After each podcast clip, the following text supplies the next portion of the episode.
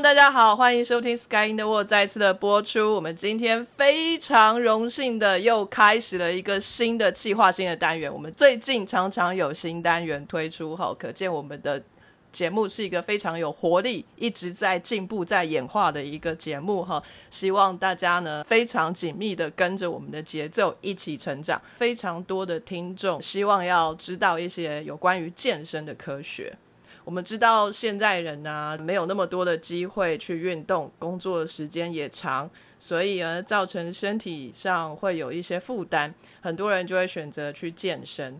但是要怎么样健身才是最健康、最好的方式呢？并不是每一个人都知道。那健身的科学又有哪一些呢？我们是非常的好奇，非常荣幸的请到了在美国的一位朋友。我们就叫他阿当啊，因为他的英文名字叫 Adam。那阿当呢，在美国已经拿到了一个博士，但是呢，他同时也拥有一副傲人的身材。哇，那个肌肉真的是非常非常的发达。我们每次看到他在脸书上的照片，都口水流满地哈。我们非常的荣幸，本节目终于。飘进来了一些阳气哦，我们的第一位男性的声音要来加入了，我们来重磅欢迎我们今天的来宾阿当。All right, all right, Hi，我是阿当。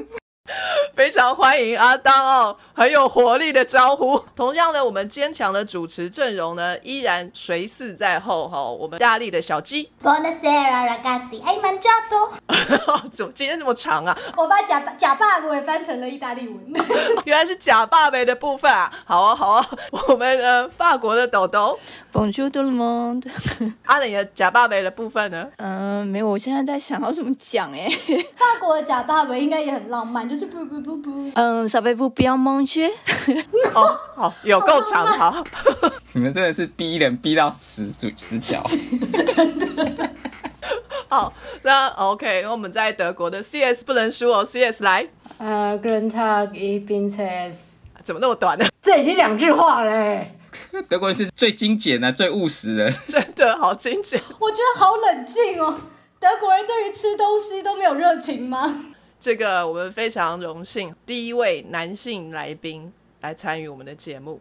那可不可以为我们简单的自我介绍一下呢？阿当，好啊，各位好，各位听众好啊，还有各位主持人，你们好，我是阿当，目前正在美国北加湾区的 pharmaceutical company 做 research scientist。OK，那之前我是在 Ohio State University 拿到我的 medicinal chemistry 的 degree。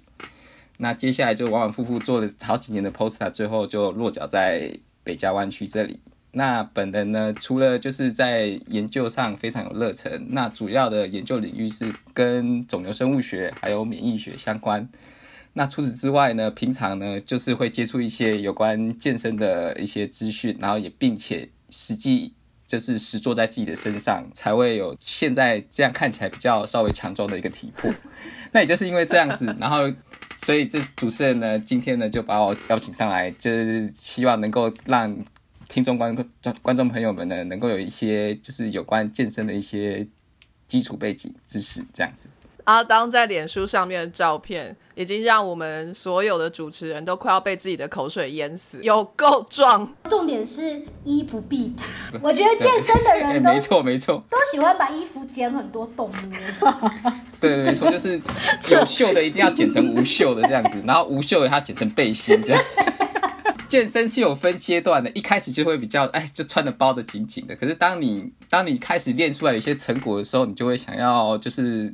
呈现给大家看嘛，就会开始嫌布料多。嗯，这就是也就是不吝啬啊。然后最后你建立起来的自信，一一旦你有的话，你就会更更觉得无所谓了。好，哎，我不知道其他主持人怎么样啊，但是我从来不知道你是做癌症跟免疫的。你们怎么不知道呢？我也不知道。我刚刚听他讲说他那个主他的那个 PhD，我还想说我听不懂那个字哎。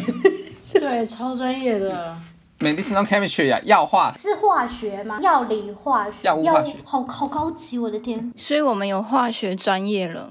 他之前在那个 MD Anderson Center，对，他是 Cancer Center 啊，所以这跟肿瘤有关系啊。对，MD Anderson 超厉害的。也还好啦。上一个 Stanford 比较厉害，哇 Stanford 哦，所以你现在又回去西岸，你应该很开心吧？算还 OK。可是可是我之前在西岸的时候没有这种 wildfire，你知道这种野火烧成这样，哦那现在回来就真的吗哦，哎、我听说那个火山灰，整个天空都是灰色。对耶，最近很可怕哎。对啊，你就看到这每天都是那一家烤肉万家香的感觉，你在外面就是整、整个都是烤肉味的感觉。我还听说，就离那个很近的，连在屋里面也要戴口罩。这么夸张？哦，当然啦、对啊，现在这边就是空气清新性就买买不到了。然后甚至就是要被驱离，就是警察。对啊你那边还好吗撤离。我这边是还好，因为我这边附近没有什么山山啊树啊，所以还好。有些人他是是因为就是他买房子买比较便宜，就会住稍微远一点，啊那就会靠近山区。那靠近山区就会很容易就是会被烧到，那他们就要被这样像这种情况，他们就很可能要被隔离，就是要带七家带眷，然后重要物品都要带出去。那这个你在健身的时候都要在有空气清净机的地方，是不是？不然你要呼吸啊、喘啊，不是特别会被影响。呃，现在加州的呃州令是五呃健身房是不能开的，所以基本上我现在健身不是在健身房，我是在我们我们公司是有一种就是你知道公司就是有时候会有一些福利，然后就是会设立一个小健身区给员工，让他们放释放压力的地方。我现在就是在那里。哇，好幸福哦！药商果然不一样，我也好想对，可以内。推一下。对啊，拜托内推一下，真的。那、你们是真的是为了要健身这样内推吗？我也要看你的 muscle，这样可以吗？不是你们干嘛跟一个失业的人这样抢呢？我比较需要，好不好？对。那其余的时间呢，我就是在家里健身。所以你一天健身多久啊？我一天健身大概一到一个半小时。你们这样看，好像以为我就是会花很很很多时间在健身上面，其实不需要。只要如果你在做的方式跟时间的应用上非常有效率的话，其实它一天只占你一个小时，也就是你一天的四 percent 就够了，你就会有一些很好的成效。可是你是每天都要健身吗？呃，其实也不算是每天，就是我们有所谓的休息日，所以就是依照你的身体状况还有你的能力所及，你会去安排一个所谓的课表。那这个课表呢，基本上呢会看你是新手，然后或是初阶、中阶到老手，一周内做二到六天不等的训练日这样子。那你就可以在中间安排你的休息日，然后让你的肌肉能够再恢复应对下一次的训练。所以是要有间歇的，要让肌肉有机会恢复。这样的菜单是由谁来做安排的啊？其实这个菜单其实是有科学根据的，每一天呢应该是做从头到尾的肌肉群肌群所有都训练过呢，然后下一天呢再做再从头来一次呢，还是我说我是今天呢先做胸肌，明天呢做背肌，后天做腿这样子的方式，所以其实其实有有各种学派，也就是大家都有在研究说哪一种方式是能够在最有效率在。然后能够在短时间内呢，造成你的肌肥大，或是你的重量能够持续的增加上去。那老实说，其实各有各的优缺点，只是就是说，光看个人的这个就是你的 schedule 来去做这样子一个咨询的动作。像以我本身为例的话，我是比较喜欢做所谓的，就是假如说我的一个一周有六天的训练的话，我会让我的训练呢，就是每一个肌群呢，务必能够至少训练到两次，所以我会做所谓的 push、pull 跟 leg 这样子的一个方式。那 push 的话，就是最主要是做就是做推的动作。那 involve 的肌肉最主要是有你的胸大，然后再配合一些小肌群。那 pull 呢，它是主要呢是拉，那拉的拉的动作呢，最主要 involve 的肌群呢是你的背。所以我会记，我在那一天呢做最主要是做的一些背肌的训练。那第三天呢，就是所谓的腿，那就是腿就是大腿、小腿，然后还有一些臀部核心的一些运动。那这样子前头三天做完之后，我第四天呢就还会就会回到 push 呃 push pull leg 这样子的一个方式，所以我一周七天我会有六天的训练日，加上一天的休息。另外有一种就是做所谓的 full body 的 exercise 呢，他们就会比较是类似于就是我第第一天呢就从头到尾所有的肌肉我都训训练过，只是我的组数呢并没有很多，才能够足够让我应付在第二天呢我从头再做一次这样子。那他们就是这样，可是他的休息日呢并不会放在礼拜天这样子，或是礼拜一就是最后一周的最后一天，他可能放在中间，也就是说他做完三天他休息一天，然后做完三天他休息一天，这样子的一个方式来进行。所以就是循环比较短，这样。分开肌群训练的话呢，好处是你可以在那一天呢，就是可以在针对你你要做的肌群做最极限的，就是训练，做到该组的肌肉呢能够完全力竭，也就是说它可以充分的收缩，然后撕裂，就是我们说其实重量训练它其实是一个肌肉撕裂的一个动作。那主要呢，在撕裂之后，我们的身体会做回复的动作。那因为身体会知道说，你接下来呢可能会有，就是要应应更大的重量，所以它在恢复的过程中呢，它会造造成它的肌肉呢刺激它增生，就会造成所谓肌肥大的这个效果。那所以你会看到，就是你持续健身之后，你会看到你的胸肌啊、你的腹肌啊、你的二头肌、三头肌。甚至你的大腿肌能够越来越粗壮，这样子，这就是我们身体一个恢复的机制。那经由重量训练跟饮食控制来达到肌肥大的一个效果。那如果你是 full body，它的好处是你可以就是说你不用做到力竭，可是你可以在前面几组的，你可以很专心的做到就是所谓该肌群肌肉收缩的 equality。做到力竭的话，通常你后面的动作呢可能会有点不正确。或是发力不完全，那更甚至如果是一些新手的话，他有可能因为他的动作错误，很容易造成受伤。那这种 full body 你就不用，你可以做比较少的组数。那可是，那你可是你可能够在前面这些，就是你还有力气的时候呢，可以达到很好的一个质量的一个表现。它的缺点呢，则是因为它是从头到尾，你所有的肌群都要乱过一次，所以它在待在健身房的时间呢，可能会稍微久一点。嗯，因为你必须要跑完全程。你才可以，就是说，哎，我今天结束了，对，那所以相对它花的时间可能会稍微多一点。那所以说，就是看个人趋势。假如说你没有办法在健身房待那么那么久的时间的话，那你就是专今天就专注两三个肌群做充分的训练就好。经过二十四小时、四十八小时，待肌肉恢复之后，你再重新做那那那个肌肉的部分的训练。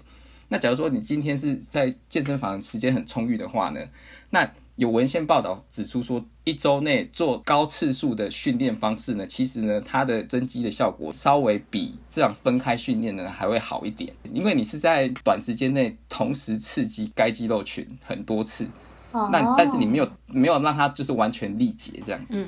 有一些科学研究指出说，以胸肌这种大肌群为例，你一个礼拜呢能够达到十五到二十五组的训练组数是一个理想的组数。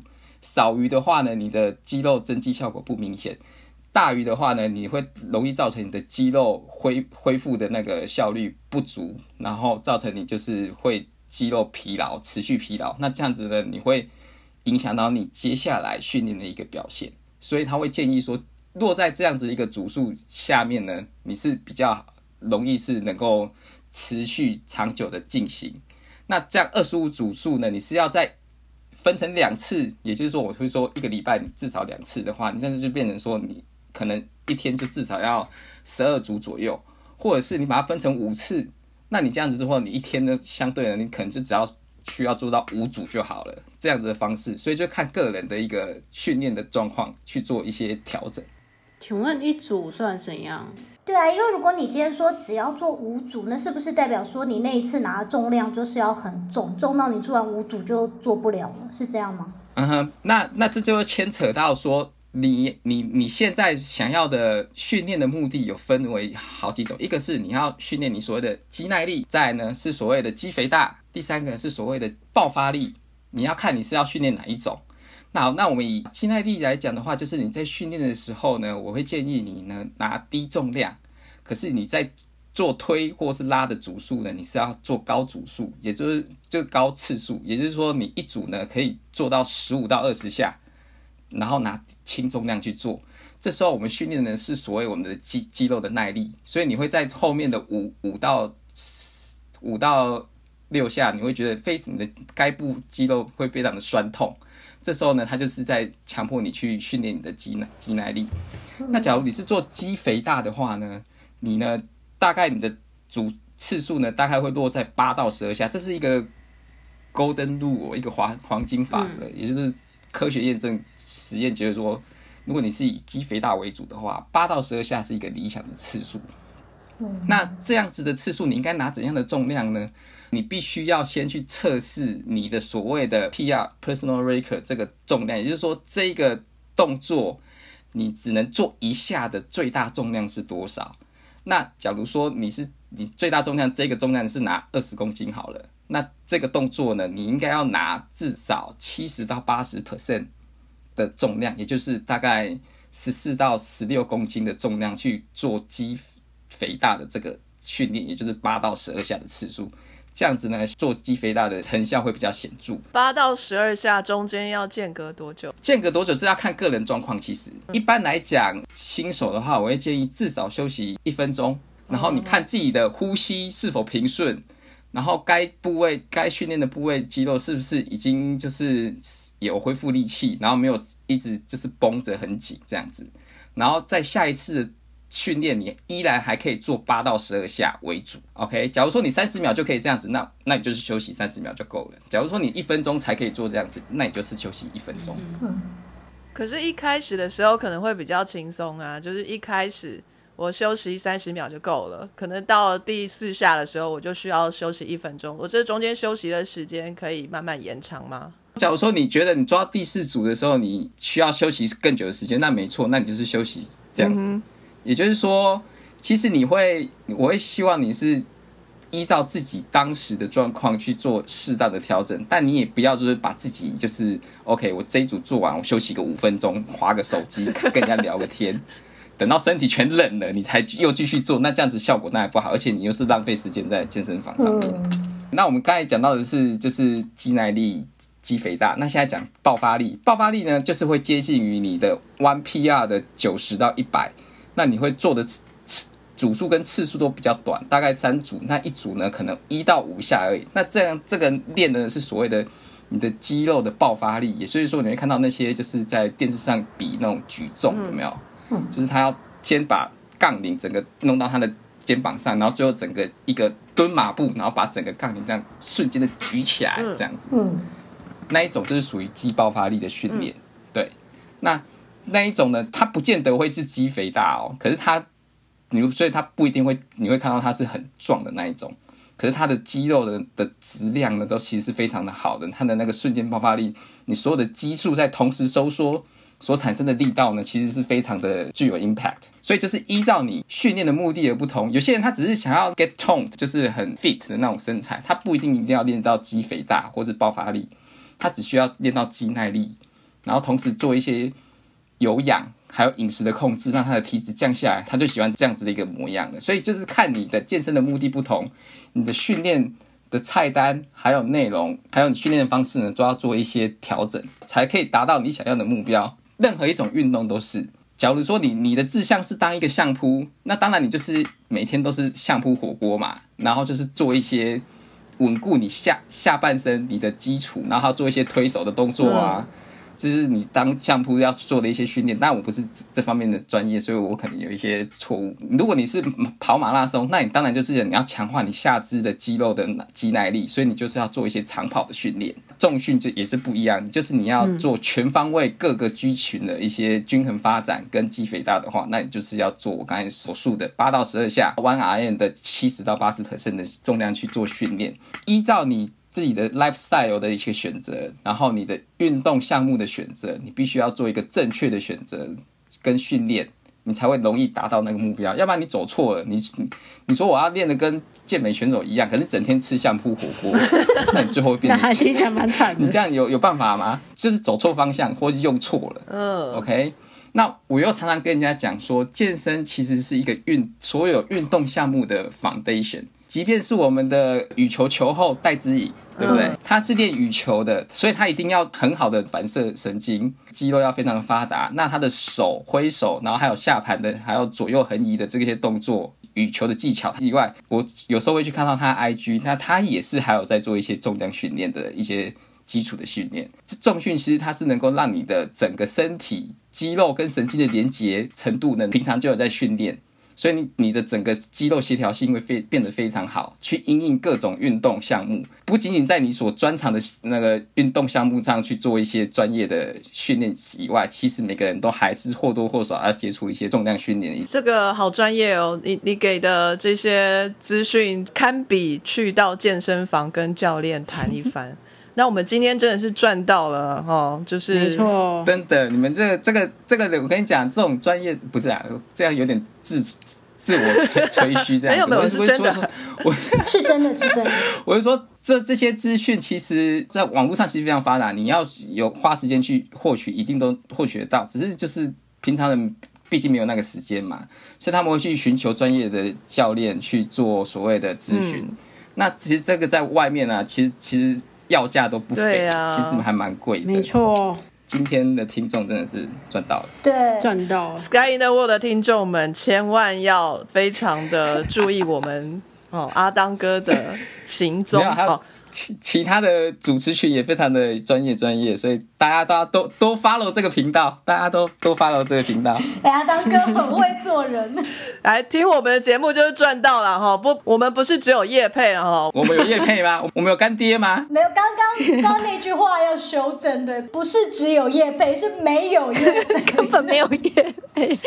我们在求干爹，我们希望有一天有干爹。我们有这么丰富的知识跟内容在。这个节目里面哈，希望干爹干妈都可以看得到我们的存在，对，我们的价值在这边哈。念博士也需要不少的时间哈，那为什么你你可以得到这么多的资讯，甚至有时间真的是身体力行，然后进行健身这么需要耐心跟恒心的一项活动？因为爱，因为爱。不愧是法国来的，对。怎么突然都不讲话，然后出来就吓死了？对啊，因为我真的不知道今天我要讲什么。对。昨天我刚好在我的脸书上发一个最新的文章，也就是说我怎么样一开始接触健身，是因为我那时候去当兵，那我当的是比较特种的，是陆军一队。哇，那个很累耶，又特种又仪队。你是因为身材很好被抓去当那个陆军仪队吗？不是，其实其实那时候是我们，你知道男生所谓需要先去所谓的新兵营去去做一些新兵训练嘛，大概为期一个月之后，然后才会抽签下部队这样子。因为我是属于大头，我是做大头兵，我不是做什么玉官或是替代役，嗯嗯，所以我就是嗯嗯。我就是很正常，就是新兵训练完，然后本应当要抽签，然后看你抽到什么，你就是下那个单位去服役。那在我们抽签的前夕呢，其实呢，所谓的陆海空三军一队呢，他们就会派他们的长官到各个新兵营去巡视招募一队兵，他也是义务兵啊，可是他是属于比较你要自愿性的加入，他才会加入，所以他不会在那个抽签盒里面哦。所以他是一开始呢，他就来到我们的，我那时候在宜兰金六街，那他们就来了，那他就是面对着所有大头兵说，哎。身高一七八的全部站出来，站出来之后，他们说：“哎，马上做五十个浮力挺身。”嗯，对。天哪！然后你就要开始哇，做做做做。是选秀节目。对，有点像，对，没错。好可怕，选秀节目。哦男模生死斗之类的。真的。就是你如果连续不间断做到五十下，他就拿宣传单给你，就是那些看起来很很华丽呀什么的。对，那种手册有没有说哦，这个如一对兵多炫啊，多这样子，然后就是就是说，哎，你要不要加入这样子？对，那我那时候就是。被被吸引了，对，就是所以就进去。因为爱，因为爱，对。其实加入一队兵还有另外一个，因为他营队是在中永和那里，那我家就是在新北市那边，然后所以坐捷运我一天就可以到家了，不用坐什么火车。这也是对家庭的爱，家人的爱，对对，要回家吃晚餐的。在陆军营队就是整天操枪，我们我们一到五都是体育课，在那时候呢培养出健身的一个习惯，对，所以之。后当完兵之后出国，我还是继续维持这样子一个习惯，直到今天这样子。所以你当兵的时候不会觉得很痛苦哦？就是你每天都被逼着要做这些事情，你反而是乐在其中吗？其实我觉得这是一个心态上的转变，也就是说一开始你当然觉得很累，然后会觉得很痛苦，而且军中那时候比较是比较比较老一点的，所以有点年年纪就是年代的，所以他们还是属于比较高压的那种政策，然后比较属于连做法的，就是一个一一整排弟兄有一个做不好，大家都要跟着一起做这样子，非常的 harsh。然后那时候当然是如果是人家逼着你做，你当然就会一个反抗的心态，然后就会讲说哦不想要不想要继续下去。可是可是当你已经习习惯之后，你就会觉得其实你也知道说。那个超枪的一些技巧在，你已经知道什么时候该放松，什么时候该出力，你会想要再去发掘自己能够做哪些动作，所以会变成它变成变成是一个在训练，就是像有点像说你在学滑板一样。当你开始一开始会觉得很 frustrating，学不好，可是当你一开始你已经有一些基础之后，你就会开始想要研发一些更酷炫的技巧，这样子。嗯，那超枪也是一开始的基本枪法，你只要会之后，你就会开始想要研发一些让别人觉得哇哇有那个 wow factor 非常大的那种一个枪法，这样子。可是我我的滑板到现在都还只是往前滑而已，完全没有任何技巧。应该是你没有达到那个，对你还没有达，还没有还没有达到说，哎，我我想要更进一步的 challenge 你自己。我个人做任何事情好像都是这样，我的吉他就是停留在四和弦，就一直在四和弦的。你就是爱 review 的人嘛，就是要很广。我觉得你的活化能可能很高。还有一个，就是因为在那个环境同才，你会看到别人也也有很努力的人，然后他做的比你好，你就会有一种不服输的心态，你就想要跟他做一样，或或者做的更好，比他更好这样子。呃，问题就在于我没有朋友，淡淡的哀伤。所以。所以，对，那我们好，我所以这其实也会拉回到就是健身。我也我也我也蛮建议，就是一开始呢，假如说你是新手的话，在健身房呢，我会建议你呢去找一个有底子，至少有一些专业，对，这 gym body 能够一起他他能够一方面督促你说，哎，兄弟，该上健身房喽，嗯，这样子。然后另外呢，他也可以在健身健身房的时候给你一些基础的一些知识，或是帮你。让你能够拿更重的、更更重的重量去推，彼此就是激励勉励。我觉得这是很重要，这个可以可以让你持续下去的一个动力。对，就跟 Sky the World 里面的这个欧洲团队一样，就是推动我们前进的力量。这样。对，所以就是有时候呢，一个人呢独自往前行呢是非常困难。没错，是不是？我走了十几年都没有前进过啊！感谢你撑了十几年，终于遇到你了。大家记得要去听。墙边的砖房，然后你终于达到你的火花了，对对对，开花结果了。当你一开始有伙伴加入的时候，你会觉得，OK，I'm not alone，OK，那我哦，我们可以互相扶持，然后继续往前走，这样子是一个非常非常重要的一个过程。那等到你自己已经非常成熟。你可以跳出来单飞，那无所谓，因为你已经有所有的知识技巧，培养出这样子的一个恒心耐力，持续做你想做的事情。所以现在我在健身房，我即便是我一个人自己做，我也无所谓，因为那个其实已经变我生活中的一部分。嗯哼，对。它就像吃饭睡觉一样，是每天必做的东事情。你如果少一天，你会觉得全身浑身不自在，像生命中缺少了哪一块一样。哦，对啊。一开始呢，当然有所谓的痛苦期，只是在健身的过程中，你只要有一些正向的力量扶持你继续往前进。到到你已经把它变成生活中的一部分，其实自然而然它变成一个非常容易去执行的事情。我提供一个技巧给大家，当然这也不算是什么大很很厉害的技巧，就是说有时候你会觉得，哎，今天可能早上说 OK，我今天下班我一定要去跑步这样子，然后就是去做一些运动。那可是当你下班完，你会突然有一个很累的心态，那说哦，今天很累，然后主管又骂我，或者什么事情又不顺，哦，我只是想要回家好好休息这样子。我觉得你如果能够把这样子的念头先跳过，你直接先换上体育服，然后就也不也没有也没有想说要运动，就先换上体育服，然后就往操场上走。走到操场的时候，你自然而然就会想要跑步了。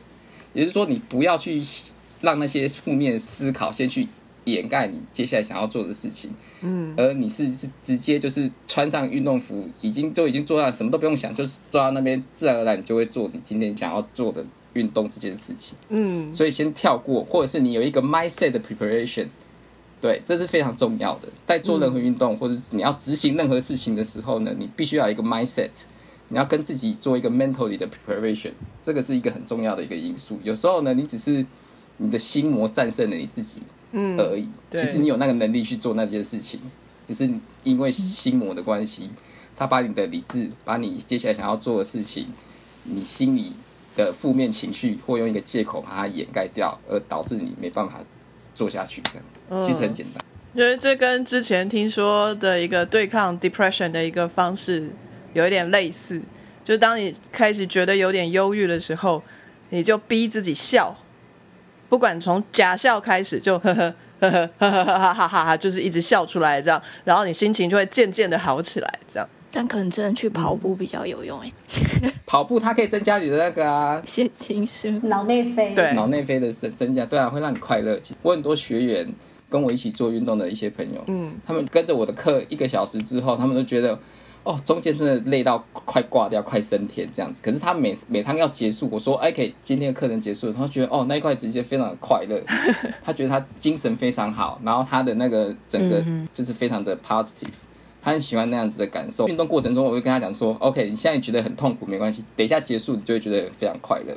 你只要这样想，你就可以咬紧牙关做到最后。”对，真的是这样，因为我最近就是也是有点懒，可是就是我每天就是回家的时候想说好累，而且最近意大利又很热，超热。嗯，可是因为我家我家没有冷气，可是健身房有冷气，哦，所以我每天都想着说。我就去健身房吹个冷气，也不用真的运动嘛，对不对？然后就是因为要去健身房，还是会穿个运动衣服。然后进去之后呢，一进到那个冷气房，五分钟之后，不知道为什么就开始运动。对啊，对啊，所以你你可以就是，所以其实其实是一个一个念转的一个嗯而已，对不对？如果你想说对，OK，我先我先我想要去吹个冷气，健身房有冷气啊，很舒服啊。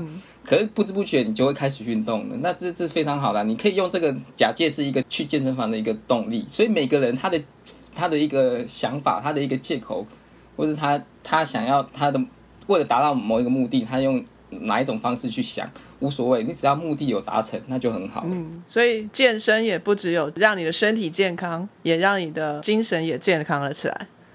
我常常就跟人家讲说啊，健身也要健心。嗯，啊我们有好多有关于健身的问题，想要来请教一下阿当吼。好，没问题。小鸡这边有很多问题啊，哦，我超多的。好，哎，我刚好因为今天去健身，所以才有。因为刚刚那个阿当哥不是讲到说，就是我们的肌肉要让要造成肌肥大，其实是要把肌肉撕裂，然后它再修复嘛。是所以说，我们今天就一定要运动到肌肉酸痛的时候才是有用嘛。所以如果今天练完肌肉没有酸痛，那这样就代表我今天没有练到吗？还是说重量不够吗？还是说这两个事情没有关系？其实是有关系，可是这是要看你的训练的阶段。OK，以一个新手来讲的话，隔二十四小时或隔四十八小时，它会开始产生就是所谓肌肌肉酸痛的这个现象。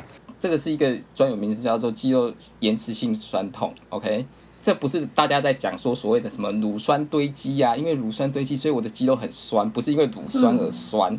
其实乳酸呢，它在你运动当时会做所谓的累积，是没错的。当你运动完之后呢，其实它在很短的时间呢，它其实就被身体代谢掉了。所以二十四小时、四十八小时的肌肉酸延迟性酸痛是怎么来的？那其实是因为我们的肌肉呢，那时候呢在做所谓的修复的动作，然后还有一些组织间液渗入，所以让让那边的肌肉关节呢会比较有那个酸痛感。那这时候呢，其实它是在做所谓的肌肉修复的动作，有肌肉撕裂，所以你现在做肌肉修复，那因为肌肉修复最后会导致肌肥大的这样子一个现象，所以一般人他会觉得说，OK，那一定我一定要把，我一定要操到我的肌肉有做酸痛的结果，所以才会感觉到说，OK，我有真的有在做，我的肌肉一定会成长。可是这是以新手来讲，这样子是没错的。可是当你你已经是一个行之有年，然后已经训练很久的一个老手来讲的话，其实呢，有没有肌肉酸痛呢？其实并不并不是一个就是肌肌肉成成长的一个指标性的一个结果，因为你已经习惯了那那样子的强度，而且现在你可能也不是在一直突破你的所谓最大重量，所以呢，你这时候你的肌肉呢，它并不会撕裂的这么严重。它也不会造成太大程度的延迟性肌肉酸痛，所以你可能根本也感受得不到肌肉酸痛这回事。实际上呢，你的肌肉还是有撕裂，而且在做修复的动作。如果你是新手的话，你你会感受到这样，我觉得是正常的。那假如说你是老手，你没有感觉到，那也是正常的。所以你并不是说代表说肌肉酸痛才代表说你有成长。那我是不是一定要做到肌肉酸痛才要成长？其实要看你所做的重量、组数，还有休息时间、还有你的肌肉的撕裂状况来决定说你会不会达到肌肥大这样子的效果。所以不是说就是有没有酸痛才代表说你的肌有没有成长，这并不是绝对的关系。那当你感到酸痛的时候，你去通常大家都会开始去按摩它啊，或者是就是刺激它或干什么的，会希望这个酸痛的感觉赶快过去，这样是有帮助的吗？其实有帮助的。其实我会建议，就是当你运动完了，你一定要做所谓伸展性的运动，嗯你要花大概五到十分钟做你就是该部位今天训练部位伸展性运动，拉拉筋这样子。那为什么要这样做呢？因为你在做拉筋的过程当中呢，其实你是让你的肌肉它能够充分的伸展、舒展开来。嗯，那我们也知道说，肌肉这时候需要养分，如果你没有把它拉伸的话，它还是持续很紧绷的状态的时候呢，你的血液呢，它没办法从血管回流到肌肉，提供及时性的养分，让它做修复的动作。所以呢，你的肌肉修复就会变慢。OK，那这肌肉修复变慢，它代表说你的肌肉里面累积的压力代谢物比较久，才会慢慢的消退。因为这些肌肉代谢物累积在那边过久，所以你才会持续的酸痛。你有做适当伸展的时候，它可以呢快速的帮助你消除这些肌肉累积在肌肉里面的时间，也能够让你的肌肉能够顺利的呢在短时间内呢比较能够有成长的机会。运动过后多久要做伸展？运动过后马上做伸展，还是说呃回到家？马上吧，马上就要做。嗯，对，你在健身房最后的花个五到十分钟，好好的做伸展这样子。那做完了以后还痛呢？就过了四十八小时，突然又开始酸痛，这时候你要怎么办？我会建议呢，你可以用热毛巾做所谓热敷的动作，让你的血液呢能够更集中在该肌肉部位做修复的动作。所以就不建议去按压它吗？按压也是一个方式。为什么大家喜欢做按压？因为即便做了伸展之后，他还是发现他的那个肌肉太紧绷了。按摩师其实非常厉害，他可以知道你的肌肉纹理，那他可以顺着那个肌肉纹理，他帮你把肌肉揉开，把它放松之后，找到穴穴道去刺激，让血液呢能够充分的回流，让肌肉松开，血液充分回流，那做修复的动作。所以其实按摩也是非常有效的。像我自己啊，我除了做拉伸之后，我还就是买一支按摩枪，嗯，然后坐在电脑前面，然后就开始没事就这样打一下，这样子让我的肌肉能够把它打松啊，比较容易恢复。运动完拉伸、按摩、热敷，这都是非常有效的方式。对，很建议大家就是去做。好酷哦！你知道我之前是学畜产的吗？我都是学肉品学，你是把肌肉当成肉品来看？我学的肌肉方面的科学是已经要上桌之前的那个肌肉，我没有学这活生生的肌肉还在代谢的肌肉是怎样。所以你现在是觉得他是什么放山鸡吗？就阿当哥。听在我耳里就是哦，就是死后的肌肉僵直的那个部分吗？就是之类的，对，呃，哎，那这个跟那个肌肉贴布有，就是是一样原理吗？肌肉会不会它是增加你的延展性，它是把你的激素把它拉长，所以那其实是类似的效果。哦，对，所以而且他们的贴法是非常特殊的。对啊，它有一些特别的纹路嘛，对不对？顺的方向。对，它就是帮助你，就是做，就是即便你没有在做那个拉伸的动作，它强迫你把肌嗯肌肌肉拉开，这样子。所以那个不是贴帅的而已哦，我以为就是贴好看的。它不是贴帅的，当然是很帅啦，对。可是就是我不太觉得那个帅，我是觉得花花绿绿的。那颜色要选对啊，不然感觉很娘。对，颜色要选。